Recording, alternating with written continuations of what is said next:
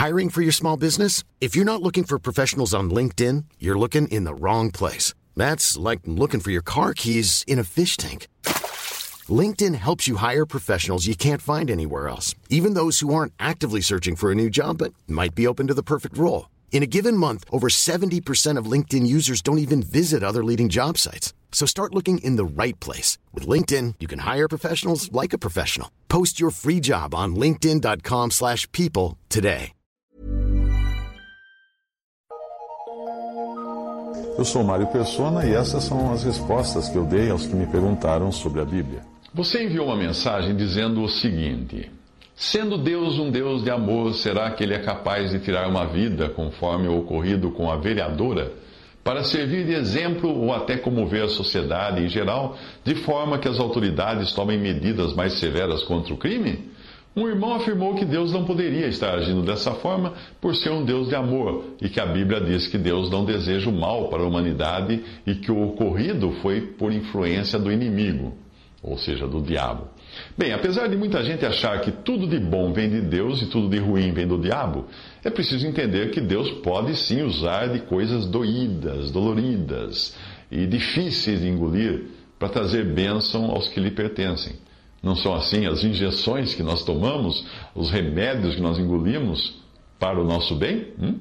Foi assim com Jó, que sofreu nas mãos do diabo, mas só depois de Deus ter permitido que o diabo lhe tirasse tudo que tinha e também a sua saúde. Foi assim com José no Egito, que Deus permitiu que seus irmãos o vendessem como escravo, mas por ter um propósito, e esse propósito era bênção no final da história. No final da sua provação, foi assim que Jó e José reagiram, eh, respectivamente, a todo o sofrimento que experimentaram. Jó disse a Deus: Eu te conhecia só de ouvir, mas agora os meus olhos se veem. Jó 42, 5. E José disse a seus irmãos temerosos de algum tipo de revanche, ele sossegou seus irmãos, dizendo: Vós, na verdade, intentastes o mal contra mim, porém Deus o tornou em bem, para fazer como vedes agora que se conserve muita gente em vida. Não temais, pois, eu vos sustentarei a vós outros e a vossos filhos. Gênesis 50, de 20 a 21. Portanto, evite julgar o romance antes de ler a sua última página, ou o filme antes de ver a sua última cena. Deus pode sim usar Satanás, o inimigo das nossas almas, para determinadas ações visando um propósito, como ele fez com Jó e fez com José. Mas crimes como este que aconteceu e outros crimes acontecem todos os dias e não cabe a nós tentar entender as razões. Enquanto a morte de uma vereadora pode aparecer nas primeiras páginas dos jornais e causar grande comoção, passeatas, protestos, etc., outras vidas preciosas aos olhos de Deus são perdidas todos os dias, sem grandes impactos na, impactos na sociedade. É o caso do, do Anderson, o motorista da vereadora, o qual deixou esposa e um filho pequeno que é necessitado de cirurgias e de tratamento por ter nascido com uma má formação. Uma médica foi morta por assaltantes na mesma semana, no mesmo Rio de Janeiro. E também não teve manifestações por ela, que eu saiba, embora ela estivesse também empenhada em curar e salvar vidas. Por isso é sempre prudente não correr, fazer julgamentos precipitados, porque apesar de o mundo jazer no maligno, Deus tem um propósito em cada morte que ele permite, ainda que dificilmente nós venhamos a descobrir aqui, nesta vida, que propósito foi esse. Quanto à sua ideia de que isso aconteceu para Deus mover as autoridades para tomarem medidas contra o crime, eu não acredito absolutamente que seja o caso. As autoridades continuarão indo de mal a pior, em um mundo que caminha para sua total destruição por ter crucificado o Senhor da glória quando ele esteve aqui. O que você poderia esperar de um mundo tão criminoso, de uma humanidade tão criminosa quanto esta, que foi capaz de condenar à morte com requintes de crueldade? o Filho de Deus. Você acha que é refresco que vem depois disso? E olhe que ali naquela cena no Gólgota, ah, não era este ou aquele ah, o culpado pela morte, mas todos os seres humanos eram representados na crucificação. Os evangelhos deixam claro isso. Se você ler o capítulo 23 de Lucas, verá que a religião oficial e o Estado, o governo, estavam de mãos dadas na prisão e condenação de Jesus porque os sacerdotes judeus tomaram iniciativa e as autoridades civis nada fizeram para impedir aquele linchamento público de uma pessoa que só fez o bem. naquilo que se transformou em espetáculo, as, as autoridades zombavam, os soldados os escarneciam, os malfeitores crucificados blasfemavam. E para dar um caráter universal ao evento, Pilatos mandou pregar sobre a cruz uma placa em três idiomas: o hebraico do poder religioso, o latim do poder secular e político e o grego do poder cultural e comercial, que era a língua comercial da época. Estava todo mundo ali, estava todo mundo ali com seus punhos bradando, crucifica-o, crucifica-o, apontando para ele, xingando a Cristo. Estava todo mundo ali, toda sorte de pessoas, dos, dos, dos mais altos da sociedade até os, até os marginais estavam lá. O mundo ficou entregue à própria sorte quando os homens rejeitaram a Cristo. O próprio Senhor deixou claro que ele não estava nem um pouco interessado em um mundo mais justo e pacífico porque isso ele vai fazer quando ele voltar para julgar as nações, como ele prometeu no capítulo 25 de Mateus. Aí sim. E não se iluda, então, achando que Jesus intercede pelo bem moral, religioso, político e social desse mundo, porque ele deixou muito claro que ele virou as suas costas, as mesmas costas que nós açoitamos, ele virou as suas costas para essa sociedade corrupta da qual todos nós fazemos parte. Na sua despedida deste mundo, ele disse claramente, na sua oração, ele disse assim: Eu rogo por eles, os discípulos, não rogo pelo mundo, mas por aqueles que me deste, porque são teus. João 17, 9. Então, e você, faz orações para um mundo melhor? Jesus não fez e não está fazendo. Portanto, se você está orando por um mundo melhor, saiba que está sozinho na sua oração porque não pode contar com o Senhor Jesus ao seu lado, porque ele não vai orar por um mundo melhor. Você deve sim orar pela conversão das pessoas e também pelo bem-estar dos seus irmãos enfermos, perseguidos, presos por amor a Cristo pelo, nos países onde é proibido pregar o Evangelho, mas não pelo mundo de um modo geral. Porque deve orar pelas autoridades, né, também, que a Bíblia manda a gente orar pelas autoridades, para que se convertam, para que tenhamos uma vida de paz. Uh, mas orar pelo mundo em geral, você está orando para o governo usurpador de Satanás, que ele é o atual príncipe desse mundo. Você está orando para que Satanás seja bem sucedido no seu governo, no seu principado nesse mundo. Por ter rejeitado a Cristo e adotado um usurpador por príncipe, o mundo segue, como nós costumamos dizer, do jeito que o diabo gosta. E a única salvaguarda para qualquer um está em crer no Senhor Jesus e esperar por sua vinda para arrebatar daqui os que são seus, ou então para ir junto dele se a morte chegar antes. E se chegar a morte, aí podemos dizer sim que Deus levou a pessoa com uma razão, pessoa que é crente seja para discipliná-la por causa de algum comportamento inadequado, por ela professar ser cristão e não estar andando como cristão, como faz um professor quando expulsa o aluno da sala de aula, não é? Uh, mas um salvo por Cristo pode ser retirado prematuramente desta vida, através da morte, também para servir de testemunho a outros. E uma outra situação é porque a sua carreira simplesmente terminou aqui. Eu espero, sinceramente, que a vereadora e o seu motorista que foram assassinados, nem sei muito da vida deles, não, nunca tinha ouvido falar deles. Eu espero que eles tenham crido em Jesus como Salvador, porque isso é o que fará para eles toda a diferença. A, a salvação é em vida, não depois da morte. Mas no momento em que o espírito e a alma deles deixou seus corpos, tudo neste mundo deixou de fazer sentido partidos políticos, ideologias, cor da pele, ações de combate ao crime, direitos humanos. Nada disso faz sentido para quem foi tirado desse mundo que um dia rejeitou o Senhor, um mundo que só vai piorar cada vez mais. A despeito de todas as boas intenções dos que tentam pintar de cores alegres este grande Titanic que é o mundo. Imagina você pintando o Titanic, fala assim, não, é, vamos pintar, gente, não faz mal que ele bateu no iceberg. Pelo menos ele vai ficar bonito para afundar. O autor de Eclesiastes entendeu muito bem a finitude da vida nesse mundo, porque ali ele escreve das coisas debaixo do sol, é a expressão que ele usa várias vezes, ou seja, exclusivamente do ponto de vista da terra. Eclesiastes não é um livro espiritual, porque ele fala só da matéria, dos costumes e da vida terrestre. Você não vai encontrar espiritualidade no livro de Eclesiastes. Por isso, ele é também um livro muito melancólico. É, e nem um pouco motivacional, porque ele trata da realidade das coisas debaixo do sol, neste mundo. É bem diferente ler Eclesiastes do que quando você lê das coisas que falam em, que são mencionadas em Efésios, Filipenses, Colossenses. Ali, o, o crente é apresentado a outra realidade, a realidade da vida no céu, não na terra.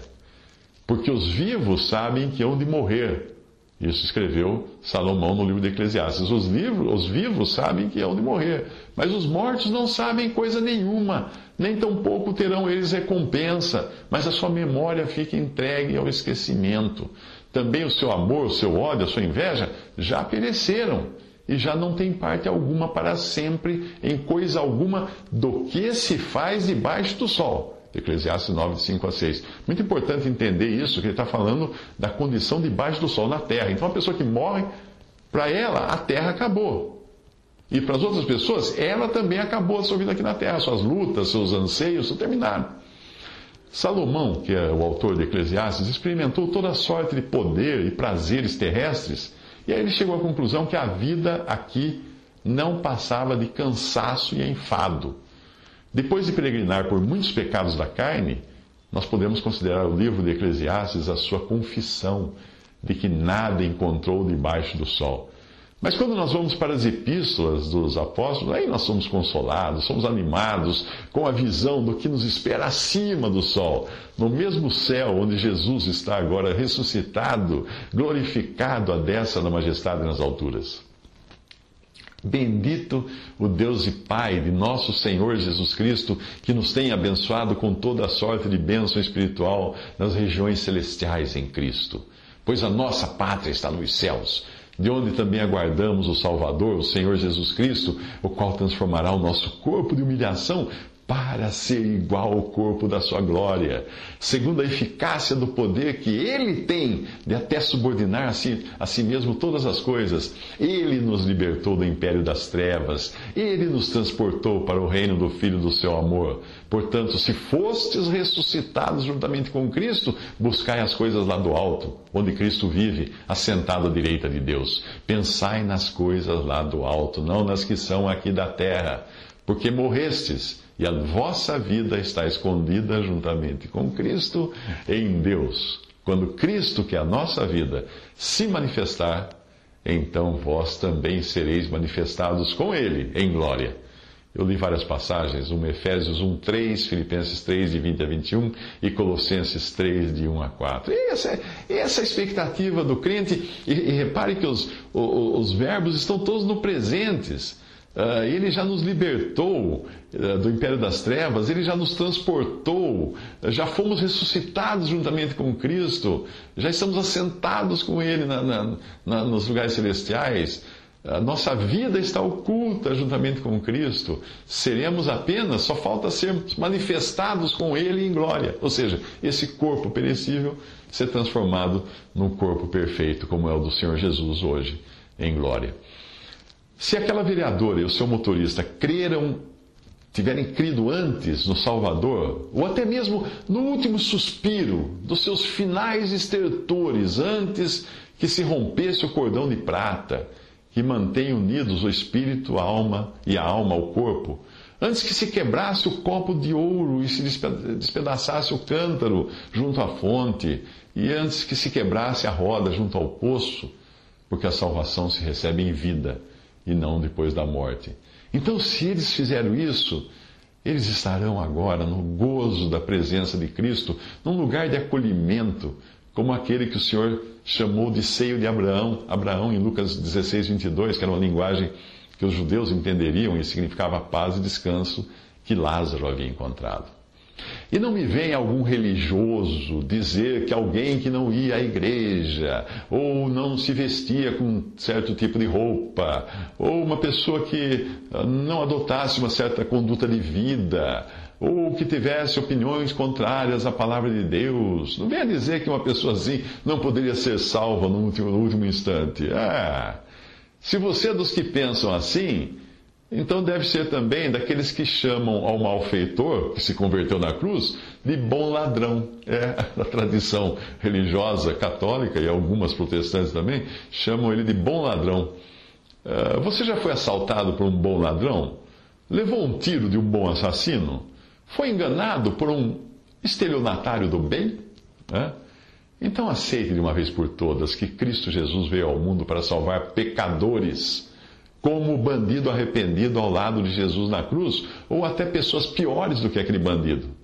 Quem era pior? Saulo. Saulo, o perseguidor e matador de cristãos, já que o próprio Saulo, depois Paulo, dizia ser, dentre os pecadores, o principal, em 1 Timóteo 1,15.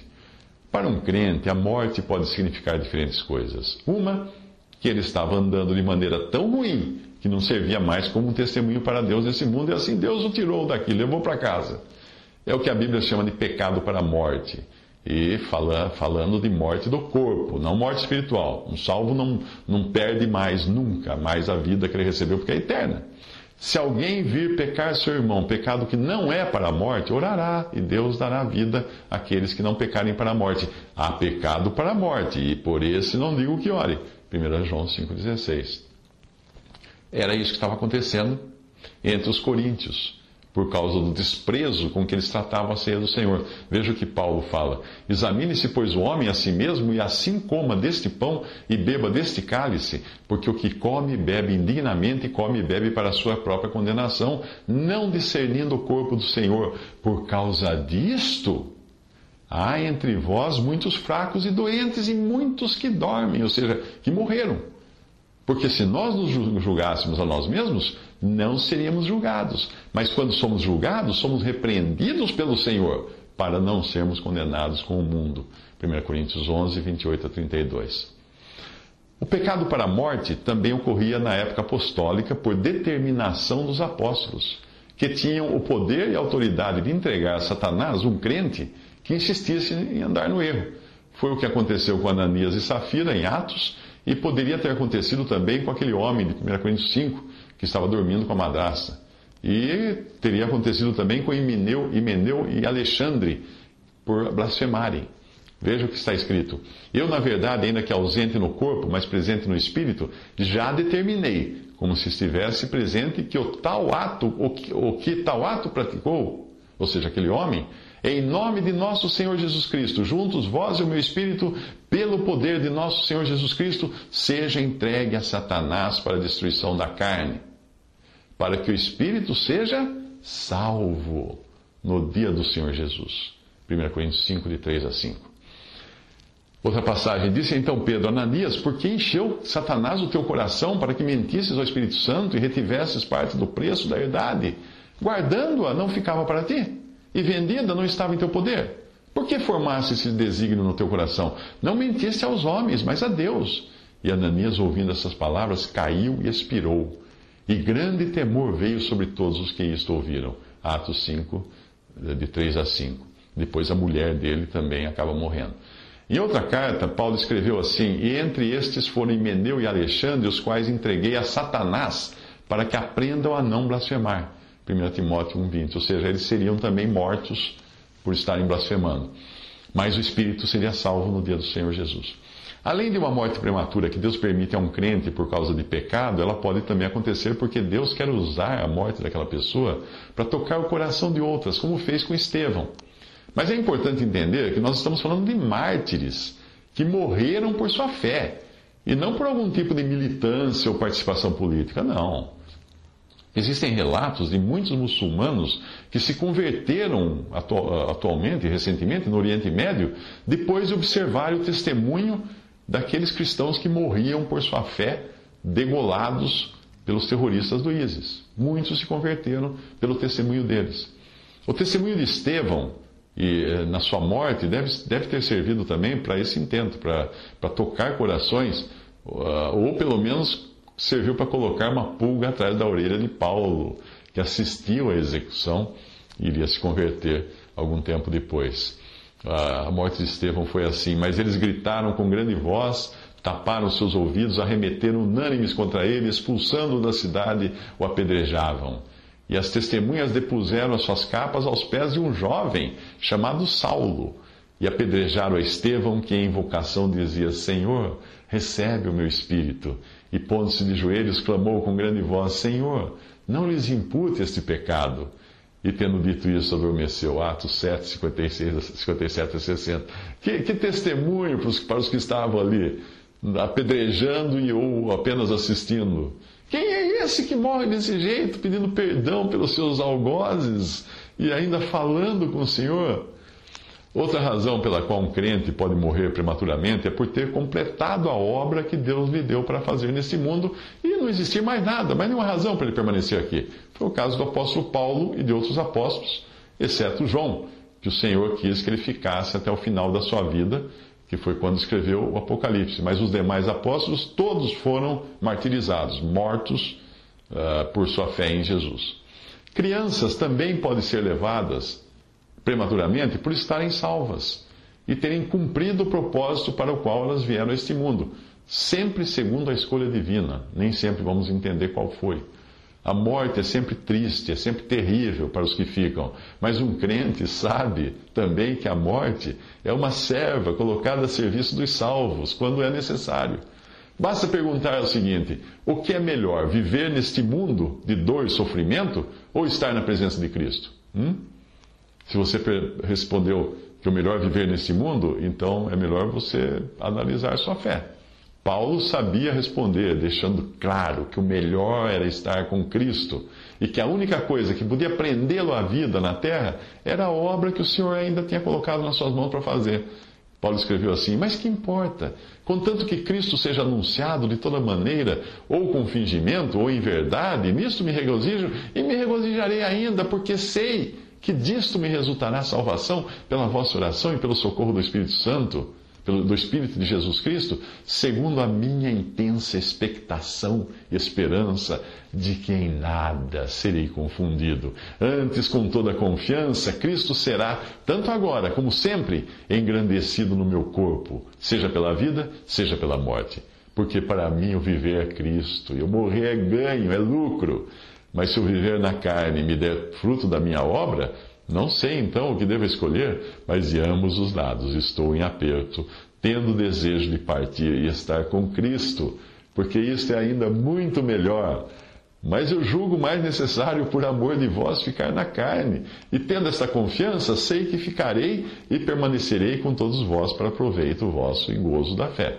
Mas em nada tenho a minha vida por preciosa contanto que cumpra com alegria a minha carreira e o ministério que recebi do Senhor Jesus para dar testemunho do Evangelho da graça de Deus, porque eu já estou sendo oferecido por aspersão de sacrifício e o tempo da minha partida está próximo. Combati o bom combate, acabei a carreira, guardei a fé. Paulo escreveu isso em Filipenses 1, 18 a 25, Atos 20, 24 e 2 Timóteo 4, de 6 a 7.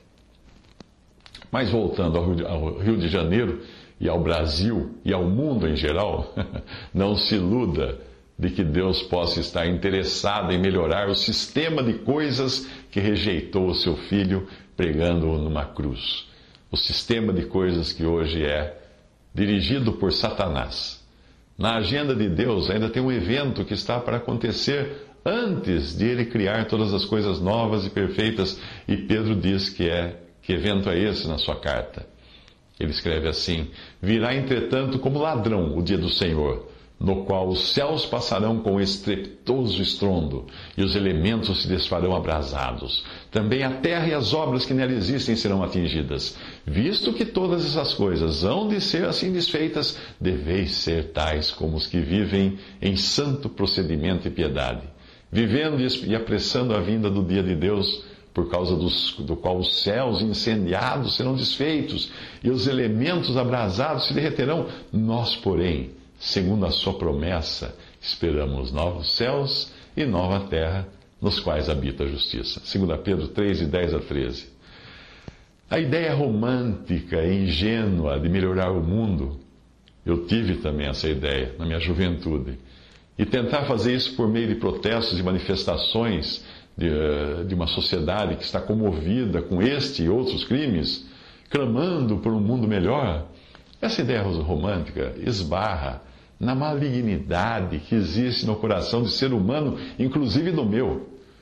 Todos nós temos, em maior ou menor medida, o desejo de construir um nome nosso e deixar uma grande obra nossa na terra para marcar a nossa existência. É, o criminoso também tem o mesmo desejo, ele quer ficar famoso. Esse crime foi logo acompanhado de manifestações acaloradas, mas é, são manifestações que só engrossarão as fileiras das manifestações pacíficas que já foram realizadas no Rio contra o crime, com pessoas vestidas de branco, fincando cruzes na areia, deitadas na calçada, fingindo de, de mortas. Gastar tempo com isso é não entender a mente criminosa, que também deseja deixar sua marca na sociedade, mas nem sempre uma marca com a invenção da penicilina ou da cura do câncer. Quem conhece a mente dos psicopatas assassinos em série, da bandidagem comum, dos terroristas políticos, quem conhece sabe que todos eles gostam de se gloriar do impacto que as suas ações maldosas causaram na sociedade. Um pouco antes de estourar a guerra no Iraque, toda semana tinha algum, alguma notícia no jornal de homem-bomba se explodindo nas ruas de Israel. Foi só começar a guerra e os atentados pararam.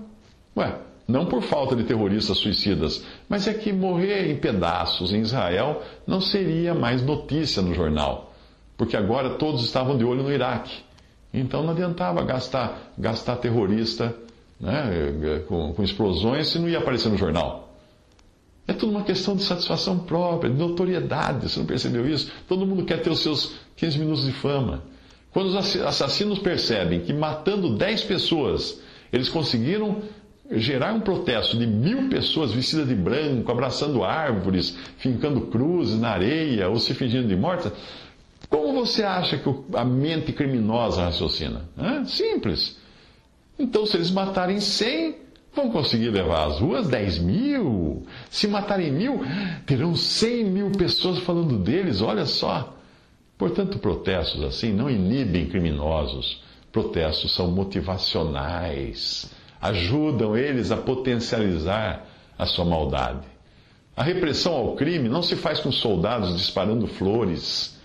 Repressão ao crime se faz com autoridade, algo que será cada vez mais desprezada no mundo todo. E não sou eu quem diz isso, são as páginas das Escrituras. Na Bíblia, as estrelas representam os poderes ou pessoas em posição de poder e de autoridade, como sempre souberam os navegantes, que se deixavam guiar por, pelo quê? Pelas estrelas do céu. E nós nos deixamos guiar pelas autoridades da terra.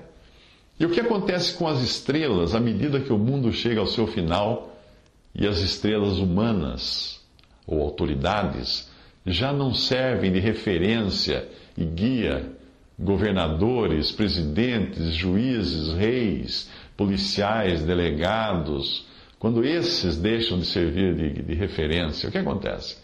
A Bíblia começa com estrelas colocadas por Deus, a Bíblia, o princípio da Bíblia, da criação, mostra estrelas colocadas por Deus como para servirem de guia, para iluminarem e darem direção.